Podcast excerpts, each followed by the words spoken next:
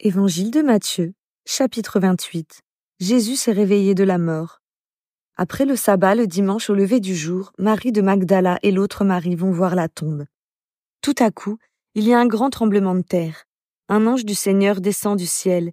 Il vient rouler la pierre de la tombe et il s'assoit dessus.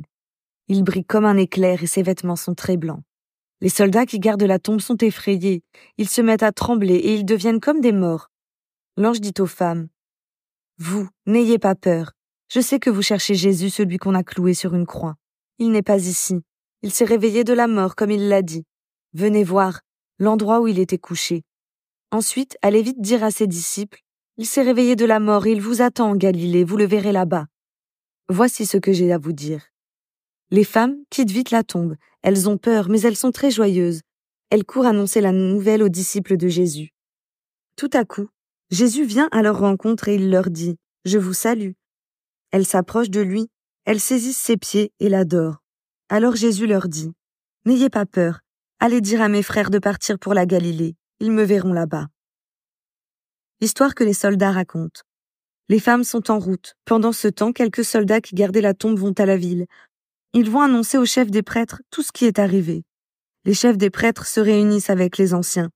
Ils décident ensemble de donner une grosse somme d'argent aux soldats. Et ils leur disent, Voici ce que vous raconterez.